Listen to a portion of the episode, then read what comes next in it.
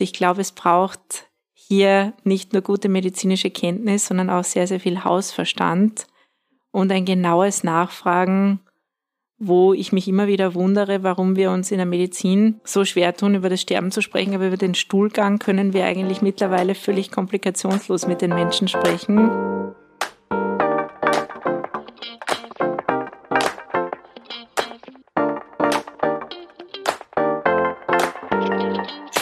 Hallo und herzlich willkommen zur sechsten Folge von Hochpalliativ, dem Podcast durch die Höhen und Tiefen der Palliativcare in Österreich. Ich bin Lea, Palliativmedizinerin in Ausbildung. Und neben mir sitzt Eva, Professorin für Palliativmedizin. Hallo Eva. Hallo Lea. Wir befinden uns an unterschiedlichen Punkten unserer Karriere, aber teilen eine Leidenschaft, mit so vielen Menschen wie möglich über Palliative Care zu sprechen. Heute geht es weiter mit unserem anfänglichen Einblick in die häufigsten Symptome im Palliativbereich. Der Fokus liegt heute auf dem Gastrointestinaltrakt, also dem Verdauungstrakt und den damit verbundenen Beschwerden. Jetzt wäre die erste Frage, was zählt alles zum Gastrointestinaltrakt? Dazu können wir eigentlich alles von den Lippen bis zum After zählen, also eben die Lippen, Mund, Zähne, die Zunge, der Speichel, der die ganzen, den Mundinnenraum und den, den Rachen dann befeuchtet. Da geht es dann eben auch schon weiter in den Rachen, äh, Speiseröhre, Magen, Dünndarm, Dickdarm und dann eben der Anus. Das ist ein sechs Meter langer Weg, also ganz schön lange, wie man sich vorstellen kann. Und es kann auf diesem langen Weg zu unterschiedlichsten Problemen kommen und diese Probleme machen einen großen Teil der palliativmedizinischen Symptome aus und sollten unbedingt beachtet werden, gehen aber im Alltag manchmal ein wenig unter, weil wahrscheinlich die meisten von uns, wenn sie Palliativ Care hören, eher an Schmerzen oder Atemnot denken und gar nicht so sehr an Beschwerden im Verdauungstrakt. Genau, wir, wir schicken oder wir schenken diesen Symptomen oft wenig Aufmerksamkeit, aber eigentlich kann man die auch nach den gleichen Regeln und Prinzipien erfassen und dann ähnlich auch behandeln oder ähnlich behandeln ist jetzt falsch, aber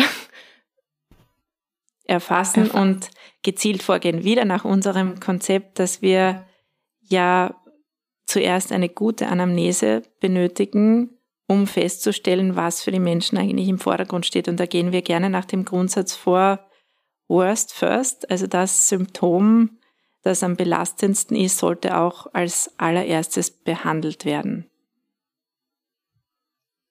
Genau, unterschiedlich zu den Schmerzen als Symptom ist da bei den gastrointestinalen Symptomen, also bei den Beschwerden im Verdauungstrakt, vielleicht einfach mal zu erwähnen, dass das Schmerzmittel häufig schnell wirken und beim Verdauungstrakt kann es manchmal einfach ein bisschen, bisschen länger brauchen, bis sich eine Besserung einstellt. Es ist auch immer für uns die Frage, wird das Medikament aufgenommen? Also wir haben im Alltag, glaube ich, viele Geschichten zu erzählen, wo wir herumphilosophieren, warum geht es jemandem nicht besser? Und dann muss man immer überlegen, wie in der Schmerztherapie wird das Medikament überhaupt aufgenommen? Viele Medikamente, zum Beispiel was die Schmerztherapie betrifft, wirken im Dünndarm. Und wenn es dann am Ausgang des Magens eine Verengung gibt, kann es sein, dass das Medikament gar nicht mehr weiter transportiert wird, dann auch nicht wirken kann. In diesem Fall bräuchten wir dann eine Therapie über die Vene oder unter die Haut, das nennen wir subkutan.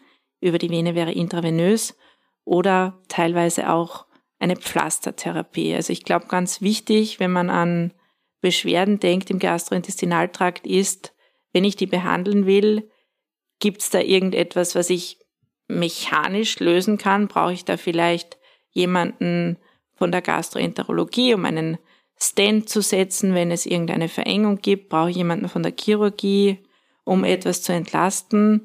Oder gehen wir konservativ vor? Kannst du vielleicht erklären, was konservatives Vorgehen bedeutet. Das hört man ja sehr oft in der Medizin. Ja, konservativ ist, glaube ich, einfach die medikamentöse Therapie oft oder halt alles, was, was jetzt nicht mit, mit irgendwo reinschneiden oder aufschneiden oder aufdehnen ähm, zusammenhängt oder wofür ich jetzt als Internistin keinen Chirurgen zum Beispiel oder keine Chirurgin brauche ähm, oder wo ich ja nirgends rein reinstechen muss. Ja, sind unsere Patientinnen und Patienten oft natürlich auch froh, wenn wir das so lösen können, dass sie in unserem Fall bei uns auf der Palliativstation bleiben können. Und wir versuchen es meist auch so, dass wir es konservativ probieren mit Medikamentengaben, manchmal auch mit dem Absetzen von Medikamenten, das kann man nicht oft genug betonen. Was Verstopfung betrifft, ist, glaube ich, ein sehr, sehr großes Thema. Die Verstopfung muss man sich auch immer überlegen, welche Medikamente verursachen Verstopfung. Kann ich da etwas weglassen oder brauche ich vielleicht eine zusätzliche Therapie, damit die Verstopfung erst gar nicht entsteht? Ja, und die Verstopfung oder auch, wie es medizinisch heißt, die Obstipation ist immer, finde ich, auch so ein gutes klassisches äh, Beispiel, weil eben das wieder zeigt, dass die Symptomerfassung so wichtig ist, dass man einfach rechtzeitig danach fragt und rechtzeitig das auch beachtet, dass es eben zu Verstopfung kommen kann, weil bei der Verstopfung ist die beste Therapie eigentlich die Prophylaxe, also dass man einfach schon rechtzeitig denkt, dass zum Beispiel Medikamente wie die Opioide als Nebenwirkung diese Verstopfung haben können und wenn man da eine Prophylaxe, also eine Therapie gibt, zusätzlich zu den Schmerzmitteln, dass man die quasi vorbeugend behandeln kann. Genau, wir wissen das, glaube ich, alle, die wir schon mal auf Urlaub waren, dass es nicht immer so einfach ist, auf die Toilette zu gehen, schon wenn man in einer anderen Umgebung ist, wenn man sich weniger bewegt. Im Krankenhaus liegen die meisten Menschen den größten Teil des Tages im Bett und dann gibt es viele Medikamente, die eine Darmträgheit verursachen. Wie du schon gesagt hast, die Morphine machen das leider dauerhaft. Das ist auch ganz wichtig, die Menschen, die Morphine brauchen, darauf aufmerksam zu machen, weil wir aus Studien wissen, dass die Leute wirklich Morphine absetzen, weil sie so unter dieser Verstopfung leiden. In der Praxis sehen wir dann oft, den Leuten ist schlecht. Also wenn jemand sagt, mir ist übel, dann sollte man eigentlich fragen, wann waren Sie denn das letzte Mal am Klo? Im klinischen Alltag ist es aber manchmal so, dass dann gegen die Übelkeit eventuell ein Medikament gegeben wird, das wiederum Verstopfung hervorruft, anstatt die Verstopfung per se zu behandeln. Also ich glaube, es braucht hier nicht nur gute medizinische Kenntnis, sondern auch sehr, sehr viel Hausverstand und ein genaues Nachfragen, wo ich mich immer wieder wundere, warum wir uns in der Medizin so schwer tun, über das Sterben zu sprechen, aber über den Stuhlgang können wir eigentlich mittlerweile völlig komplikationslos mit den Menschen sprechen, weil wir es alle gewohnt sind, dass wir im Krankenhaus danach gefragt werden. Aber eben genau, weil es so wichtig ist, es aktiv nachzufragen, weil ich glaube, den Patientinnen dann oft unangenehm ist, wenn man dann auch vielleicht in einem Dreibettzimmer liegt, dass man das jetzt von sich aus anspricht, dass man schon seit zehn Tagen nicht mehr am Klo war. Ähm, aber dass es halt ja dann doch angesprochen wird, aber erst oft, wenn der Leidensdruck dann schon so hoch ist, dass man es eben schon, dass es schon Übelkeit auslöst oder dass es schon wirklich starke Bauchschmerzen auslöst. Genau, und vielleicht schon tagelang besteht, also wir versuchen ja wirklich eine gezielte Anamnese zu erheben, nicht nur was körperliche Symptome betrifft, sondern auch was den Schlaf betrifft. Der Schlaf ist immer so ein bisschen ein gutes Zeichen, wie es den Menschen geht. Und da kann es tatsächlich auch so sein, dass gastrointestinale Symptome, und da ist die Verstopfung sicher ein dominierendes Symptom, dazu führen, dass die Leute gar nicht mehr schlafen können und die ganze Zeit damit beschäftigt sind, wann sie das nächste Mal aufs Klo müssen. Also da kann es zu sogenannten Stuhlneurosen fast schon kommen, dass man extrem fixiert darauf ist, wie das jetzt mit dem Stuhlgang ist. Und deswegen war es uns auch ein großes Anliegen, über das Thema zu sprechen. Was ich auch noch wichtig finde bei der, beim Stuhlgang oder bei der Obstipation, es gibt ja immer diese, diese Regel, quasi alles zwischen dreimal täglich und alle drei Tage ist, ist ein normaler Stuhlgang.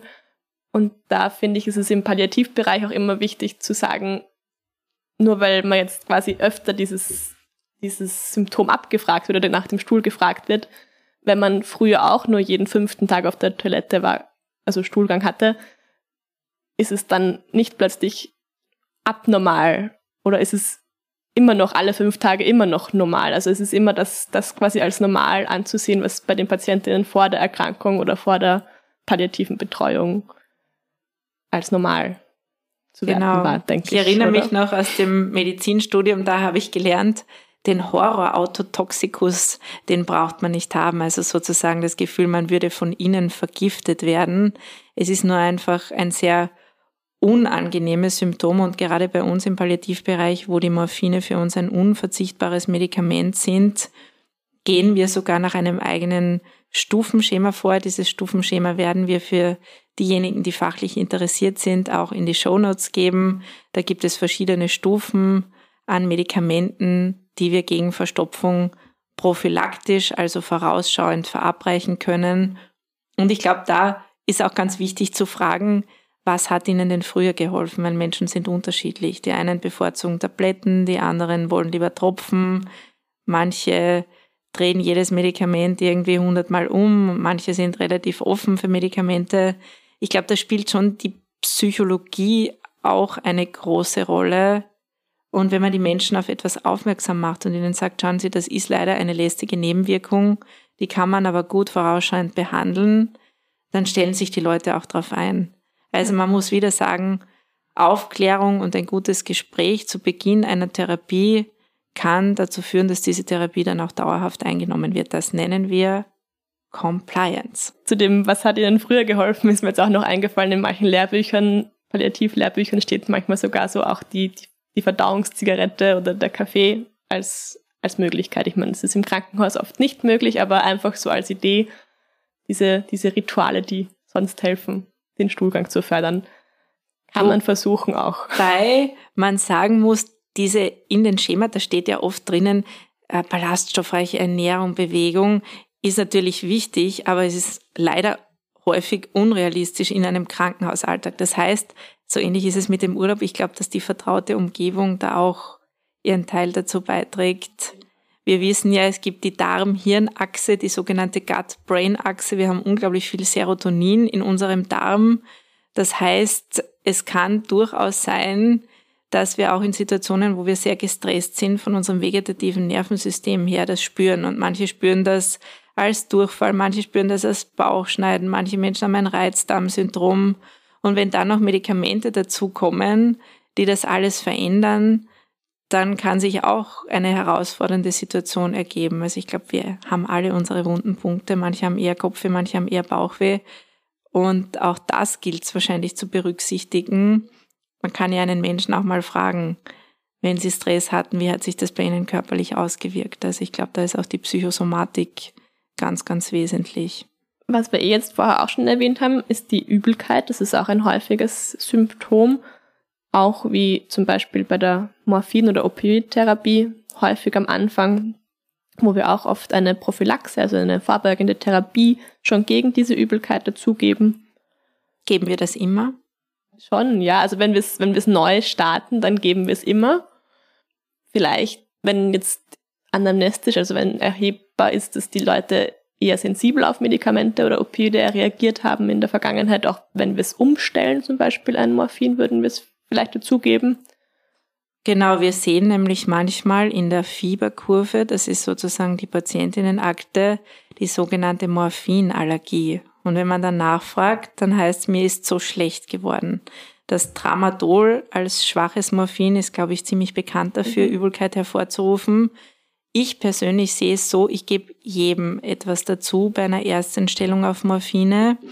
Wenngleich die Übelkeit, da gibt es auch ein bisschen unterschiedliche Veröffentlichungen dazu, bei ungefähr vier von zehn Leuten auftritt. Aber wenn du eh schon Schmerzen hast, dann kriegst du ein Schmerzmittel, denkst du, oh Gott, ich bekomme ein Morphium, das ist eh schon schlimm genug.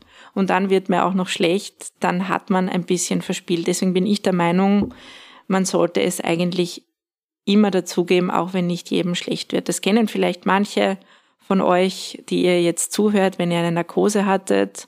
Manche haben überhaupt keine Probleme nach der Narkose und manchen ist einfach fürchterlich schlecht nach dem Aufwachen. Menschen sind unterschiedlich. Genauso bei Chemotherapie induzierter Übelkeit gibt es auch welche, die vertragen Chemotherapie schlechter und welche, die vertragen es besser. Ich glaube, junge Frauen, wenn ich mich recht erinnere, heißt immer, haben mehr Übelkeit und Leute, die mehr Alkohol trinken, haben weniger Übelkeit. Mhm. Das soll jetzt aber nicht dazu motivieren, mehr Alkohol ja. zu trinken sozusagen, aber da gibt's ganz interessante Veröffentlichungen. Und dann gibt's ja auch noch dieses antizipatorische Erbrechen, also dass man schon quasi drauf wartet, oder Erbrechen, diese antizipatorische Übelkeit, dass man darauf wartet, dass einem übel wird. Also wenn man das einfach weiß, von Opioiden oder von Tramal wird mir immer schlecht, dass, dass das der Körper sich das quasi merkt. Oder wenn man die Packung sieht, kann einem schon schlecht genau. werden. Oder wenn man auch einfach das Krankenhaus betritt, vielleicht einfach auch der Geruch, der das auslöst, weil es so Situationen gab, wo man immer Übelkeit hatte. Oder genau, im Auto. Ich kann mich erinnern, als Kind habe ich, war mir immer schlecht beim Autofahren und dann einfach schon der Geruch vom Einsteigen ins Auto hat dann schon dazu geführt, dass mir schon übel war. Oder wenn du weißt, jetzt kommen die Kurven oder am Schiff die Reisekrankheit, mhm. wo es ja auch heißt, man soll sich auf einen Punkt am Horizont konzentrieren. Ich glaube, da spielt einfach unser gesamtes vegetatives Nervensystem eine große Rolle. Fühlen wir uns wo geborgen? Fühlen wir uns sicher? Haben wir Angst? Und ich glaube, dass Übelkeit wirklich etwas ist, was einfach irrsinnig unangenehm ist, wo man nichts anderes denken kann und ich habe einmal ein sehr gutes PowerPoint-Slide gesehen bei einem Vortrag, da ist gestanden, Übelkeit und Erbrechen, klein und zusammengeschrieben und das war durchgestrichen. Das heißt, es sind wiederum zwei verschiedene Symptome, mhm. weil manchen ist fürchterlich übel und sie können nicht erbrechen und manche Menschen erbrechen, ohne dass ihnen übel ist. Also auch das muss man berücksichtigen, was da dahinter steckt und dann entsprechend behandeln. Genau, das Erbrechen wird auch immer so schön als Entleeren des Mageninhalts beschrieben. Da gibt es ganz viele äh, physiologische Abläufe, die da im Körper ablaufen, damit es zum Erbrechen kommt. Und eigentlich nach dem Erbrechen ist es meistens ein erleichterndes Gefühl für die Betroffenen, weil endlich diese Übelkeit weg ist. Und das finde ich auch immer ganz spannend oder wichtig zu differenzieren, eben weil es für uns als Umfeld vielleicht oft belastender ist oder belastender erscheint, wenn wer erbricht. Aber die Übelkeit ist wahrscheinlich für die Betroffenen oft belastender, weil sie ist ja ständig, es ist quasi unsichtbar für, fürs, für außen. Also das, Übelkeit ist einfach ständig da und unangenehm, aber Erbrechen ist eben oft, kann erleichternd empfunden werden. Also uns ist wichtig, dass wir im Krankenhaus antizipatorisch vorausschauend arbeiten und eigentlich jedem Menschen, der bei uns betreut wird, etwas vorschreiben gegen Übelkeit oder wenn Erbrechen auftritt, gegen Schlaflosigkeit und gegen Schmerz. Das bedeutet schon, dass es ein Symptom ist, das sehr, sehr häufig vorkommt. Man darf nicht unterschätzen, wie schlau unser Körper ist. Also wenn man was Schlechtes gegessen hat oder gewisse andere toxische Substanzen zugeführt hat, ist das Erbrechen eigentlich ein unglaublicher Kraftakt gegen mhm. die Schwerkraft. Und ein, eine Hilfe auch unseres Körpers, dass es uns danach wieder besser geht. Es gibt zahlreiche Medikamente, die wir da zur Anwendung bringen können, da wir den Podcast für eine eigentlich möglichst breite Palette an Menschen vorgesehen haben, würden wir nicht zu sehr auf die medikamentösen Optionen eingehen, weil es eher palliativmedizinisches Fachwissen ist, wo wir vielleicht in Zukunft eine eigene Fachfolge machen können für diejenigen, die das interessiert. Es gibt aber unsere wunderbare S3-Leitlinie Palliativmedizin, die sehr, sehr lange ist und im Internet frei abrufbar ist. Die hat 551 Seiten, wenn mich nicht alles täuscht. Und da ist auch der Übelkeit und dem Erbrechen sehr viel Raum gewidmet. Aber vielleicht wollen wir jetzt trotzdem einfach mal so allgemein die Ursachen und etwaige Therapieansätze von so quasi von oben nach unten durchgehen, fangen wir vielleicht beim Mund an, also die oralen Probleme. Da habe ich Zahlen gefunden, dass das bis zu 60 Prozent der Patientinnen mit Krebs betrifft. Und die psychische und auch physische Belastung ist dann dadurch oft sehr groß. Also wenn man ein Problem im Mund hat, ist dann das Essen beeinträchtigt, das Sprechen, das Trinken, Oft kann es auch zu Schmerzen führen, wenn da irgendwie offene Stellen sind, Ulzerationen nennen wir das. Oder es gibt auch Sachen wie Mundtrockenheit, die oft auftreten, Kommt häufig auch durch Medikamente vor, darf man nicht unterschätzen. Und diese Mundtrockenheit kann dann auch dazu führen, dass dann eben die Haut und die Schleimhaut rissig wird, dass es, dass es, ja, dass es sensibler wird, der Mundbereich. Ähm, es gibt auch Mundgeruch als Nebenwirkung von, von bestimmten Krankheiten oder auch Geschmacksveränderungen. Ähm, auch nach Chemotherapie kommt das häufig vor. Dass alles einfach gar nicht mehr schmeckt oder anders schmeckt, grauslich schmeckt. Dann gibt es auch Krankheiten, wo es zu einem übermäßigen Speichelfluss führt, ist das auch schwierig, oft dann das, den Speichel abzuschlucken. Offene Stellen im Mund, das ist auch etwas, manchmal kommt es nach Therapien, die gegen den Krebs gerichtet sind, dazu, dass die Zellen im Körper nach unten gehen. Das heißt, die Blutplättchen werden weniger, die weißen Blutkörperchen, das ist die Polizei des Körpers, wird auch weniger. Und es kann dazu führen, dass die Abwehr beeinträchtigt ist und man dann leichter Mundschleimhautentzündungen bekommt, die wirklich schmerzhaft sein können. Also es mhm. gibt Leute, die brauchen Morphium gegen diese Schmerzen im Mund. Das geht zum Glück wieder weg, weil diese Zellen natürlich sich sehr schnell teilen und die Heilung oft auch ganz gut funktioniert, aber es kann sehr schmerzhaft sein. Ist klar, das ist unsere Eintrittspforte, wo wir auch Nahrung und Flüssigkeit zu uns nehmen und da sollte man dann natürlich Speisen, die sehr aggressiv sind oder saure Speisen, sowas wie Essig oder Orangensaft vermeiden, wenn man solche offenen Stellen hat. Da hilft dann wieder die Ernährungsberatung weiter zur zusätzlichen Unterstützung. Und die Ursachen sind wie immer vielfältig. Natürlich, wenn man, wenn man den Auslöser kennt, sollte man halt versuchen, den, wenn es geht, zu beheben. Also wenn eine Infektion vorliegt, gibt Herpesinfektionen zum Beispiel. Es kann auch sein, dass, dass die Patientin dehydriert ist, also zu wenig Flüssigkeit im Körper hat.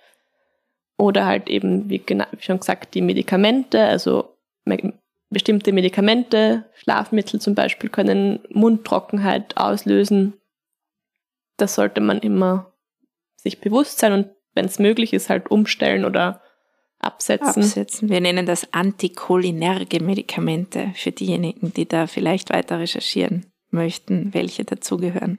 Und man kann dann auch wieder vorbeugend tätig sein, also eine, auf eine gute Mundpflege immer achten, dass der Zahnstatus schön, also gut ist, ähm, dass der Mund feucht gehalten wird, also vielleicht öfter kleine Schlucke trinken und regelmäßig trinken wir machen bei uns ja auch so kleine Eislutscher auf der Palliativstation, die wir den Leuten anbieten mit unterschiedlichsten Geschmacksrichtungen, von Himbeer über Mango, über Zitrone, Schlagobers. Da geben wir manchmal auch so anästhesierende Gels hinein, wenn jemand wirklich eine Mundschleimhautentzündung hat und dann können die Patientinnen und Patienten an diesen Eislutschern lutschen. Und ich habe das Gefühl, das kommt oft sehr, ja. sehr gut an, weil es nicht nur den Mund befeuchtet, sondern auch einen Geschmack gibt, den die Leute vielleicht schon länger nicht mehr hatten. Also Eis ist was Gutes, wenn ja. man nicht weiter weiß. Und so Schmerzen im Mund, da ist auch immer wichtig, dass man auch wirklich in den Mund schaut. Also da kann es auch oft zu einer Pilzinfektion kommen. Zum Beispiel, wenn wer einen, einen Cortisonspray hat, kann es oft sein, dass das dann durch die veränderte Immunantwort quasi zu einer Pilzinfektion kommt und das kann auch starke Schmerzen machen und muss auch natürlich adäquat behandelt werden. Wie schaut so ein Pilz im Mund eigentlich aus? Ja, das ist so ein, so ein weißer Belag eigentlich. Genau. Deswegen ist es so wichtig, in den Mund zu schauen und so ein kleines Lämpchen dabei zu haben, das über das eigene Handy hinausgeht. ja, dann geht's eigentlich weiter Richtung Magen. Da gibt es dann die Übelkeit und das Erbrechen, das wir eh schon sehr ausführlich behandelt haben.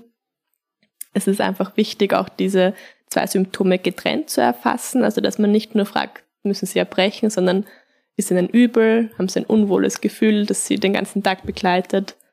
Dass man einfach das unterscheidet und auch versucht, dieses unsichtbare Symptom der Übelkeit gut, gut zu erfassen. Genau, auch hier achten wir wieder auf die auslösenden Faktoren. Wir würden keine Morphintherapie absetzen, wenn sie jemand benötigt, nur weil jemandem übel ist, sondern wir würden darüber aufklären, dass man diese Übelkeit behandeln kann, dass das vier von zehn Menschen haben, ähnlich wie bei einer Narkose. Man würde ja auch nicht sagen, dann kriegen sie keine Narkose, wenn ihnen schlecht wird, sondern man würde ein Medikament gegen diese Übelkeit geben. Und ganz wichtig, glaube ich, ist auch den Menschen Sicherheit zu geben, für eine ruhige Umgebung zu sorgen. Und man muss ein bisschen aufpassen, weil du vorhin schon gesagt hast, diese antizipatorische Übelkeit, das ist schon, wenn ich ins Krankenhaus komme, wird mir schlecht. Da habe ich öfter gehört, dass die Leute dann zum Beispiel, wenn sie die erste Chemotherapie bekommen und sehr aufgeregt sind, sich zu Hause mit dem Lieblingsessen belohnen. Und das ist eigentlich nicht zu empfehlen, weil es dann dazu führen kann, dass es einem auch dann vor dem Lieblingsessen graust und einem das Lieblingsessen vergeht. Aber prinzipiell gute Düfte, Aromatherapie, jeder mag etwas anderes. Ingwer heißt es immer, dass es so Ingwer-Bonbons mhm. gibt oder Ingwer-Tee, dass das ganz gut sein soll gegen Übelkeit. Dann gibt es auch so Akupressur-Armbänder mit einem Punkt am Handgelenk, auf den Druck ausgeübt wird. Kleinere Portionen zu essen macht sicher Sinn. Wenn man aufgeregt ist, dann verschlingt man die Dinge ja manchmal oder man kann gar nichts essen. Da gibt es auch unterschiedliche Typen. Da ist es dann, finde ich, auch immer wichtig, die Angehörigen ins, ins Boot zu holen. Also, dass man den Angehörigen auch sagt, wenn das quasi der Liebesbeweis ist, dass man immer ein gutes Essen kocht, dass man sagt, äh, es ist halt gerade einfach nicht so, wie es früher war und kleine Portionen sind gut und einfach kann sich von Tag zu Tag ändern, was man gerade Guster hat und was gerade Übelkeit auslöst, dass man da einfach auch die Angehörigen für diese Situation sensibilisiert. Und sie um Geduld bittet, genau. Um Geduld, ja. Dass jemand vielleicht jetzt nicht so viel essen kann, wie man sich wünschen würde. Weil Essen ist ja auch oft ein Ausdruck davon, dass man sich wohlfühlt und dass es einem gut geht. Und wenn es einem nicht gut geht und man sich nicht wohlfühlt, dann hat man keinen Appetit. Genau, und was ich auch spannend gefunden habe, ist auch, dass man wenn die erkrankte Person quasi die Person im Haushalt ist, die das Essen zum Beispiel zubereitet, dass die das vielleicht in der Zeit nicht tut, weil quasi wenn man schon beim Essen zubereiten satt wird oder einem übel wird, dann will man dann vielleicht auch noch weniger es essen, weil man schon dauernd diese Gerüche in der Nase hatte und dann der Guster oder das Verlangen nach Essen schon, schon gestillt ist, einfach durchs Essen zubereiten. Das ist ein guter Punkt. Also der Tipp ist, sich auch verwöhnen zu lassen in einer solchen Situation. Ja, dann geht es weiter im, im Gastrointestinaltrakt. Die Verstopfung haben wir eh schon, glaube ich, sehr ausführlich jetzt behandelt. Auch hier ist, glaube ich, wichtig zu sagen, dass es einen Unterschied gibt zwischen einer gewöhnlichen Verstopfung, die man sehr gut lösen kann, und dann wirklich einer sogenannten Ileus-Symptomatik. Das ist ein Darmverschluss, der einerseits entstehen kann, wenn es Metastasen, das heißt Absiedelungen einer Tumorerkrankung im Darmbereich gibt oder wenn es Engstellen gibt. Und das kann so unangenehm sein, dass man da wirklich eine Operation benötigt. Also da habe ich mir diesen Satz gemerkt, unter einem Ilios darf die Sonne nicht untergehen. Das ist aber eine klinische Diagnose, die mhm. sich meist darin äußert, dass die Leute sehr starke Bauchschmerzen haben, teilweise auch erbrechen müssen, dass der Darm gelähmt ist sozusagen und da brauchen wir dann Unterstützung durch ein Team aus sehr häufig Gastroenterologinnen und Gastroenterologen.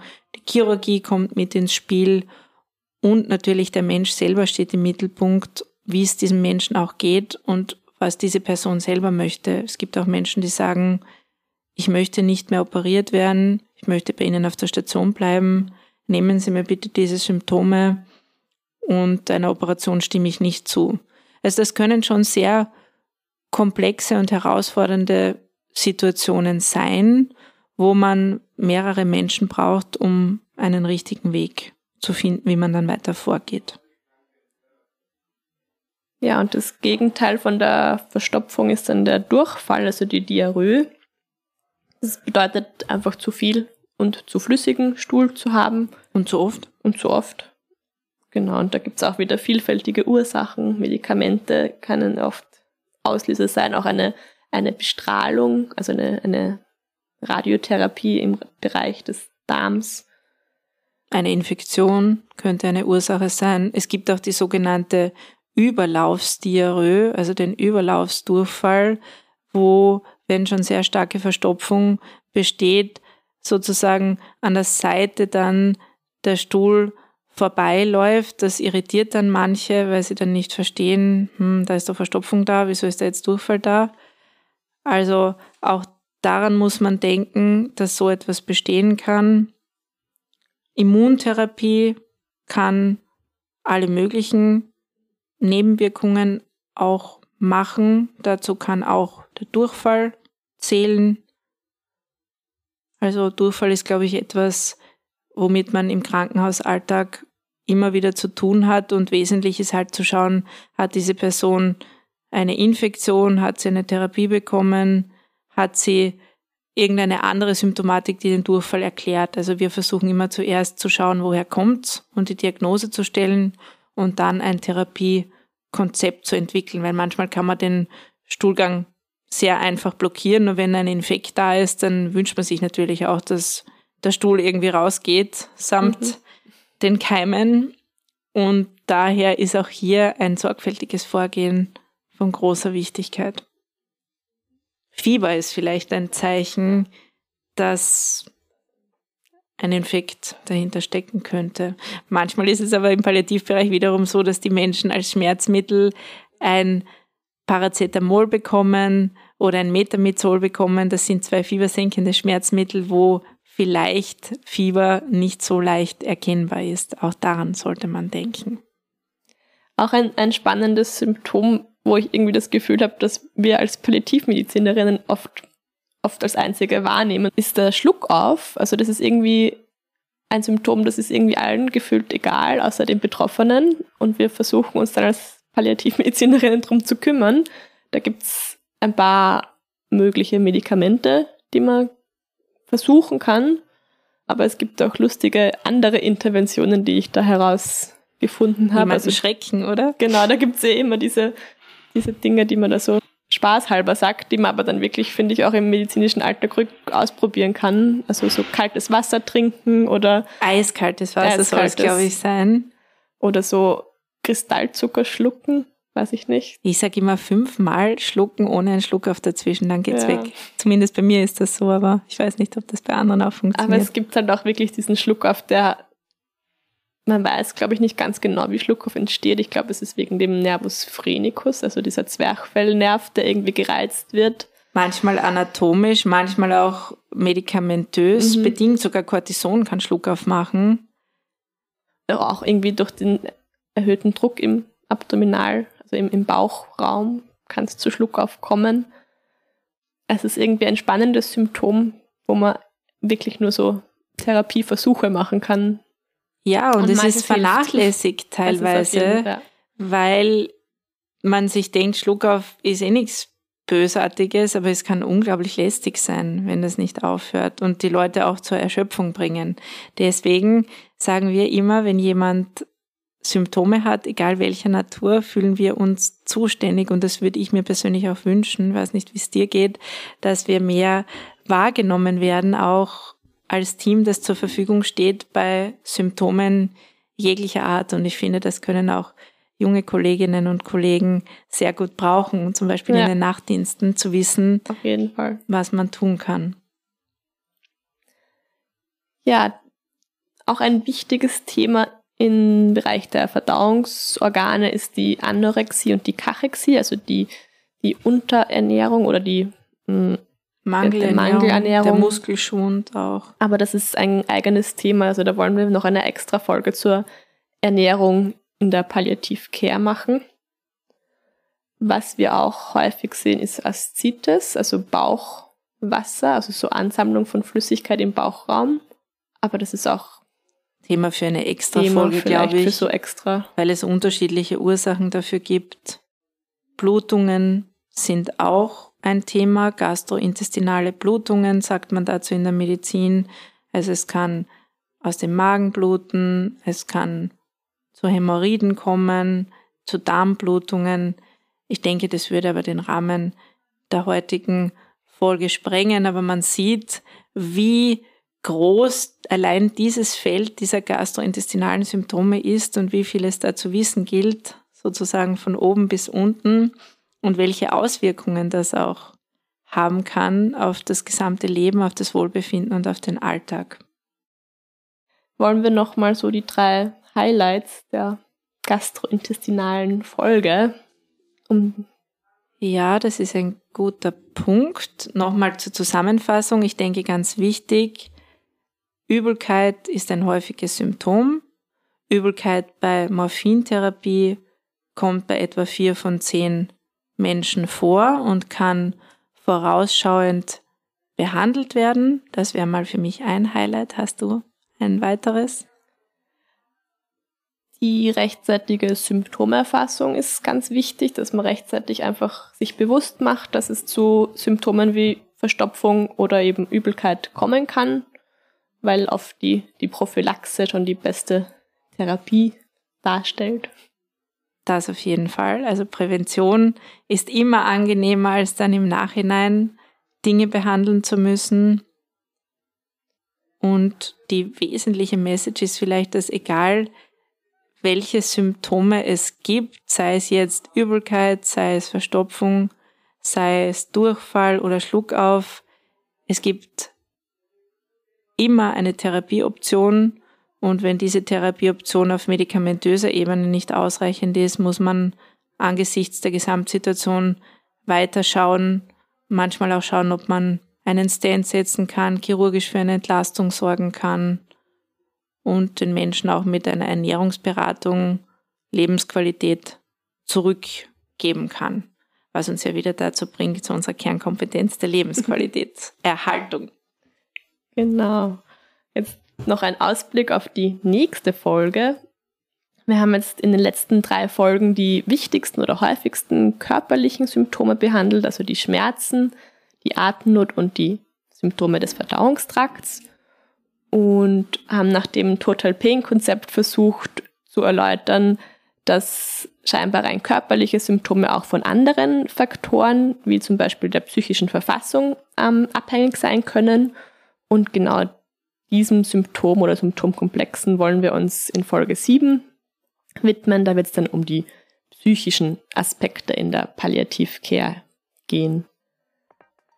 Schreibt uns gerne unter hochpalliativ.meduniwien.ac.at. Wir freuen uns über Anregungen oder Fragen. Folgt uns auch gerne auf Instagram unter hochpalliativ. Danke. Danke fürs Zuhören. Tschüss, Baba.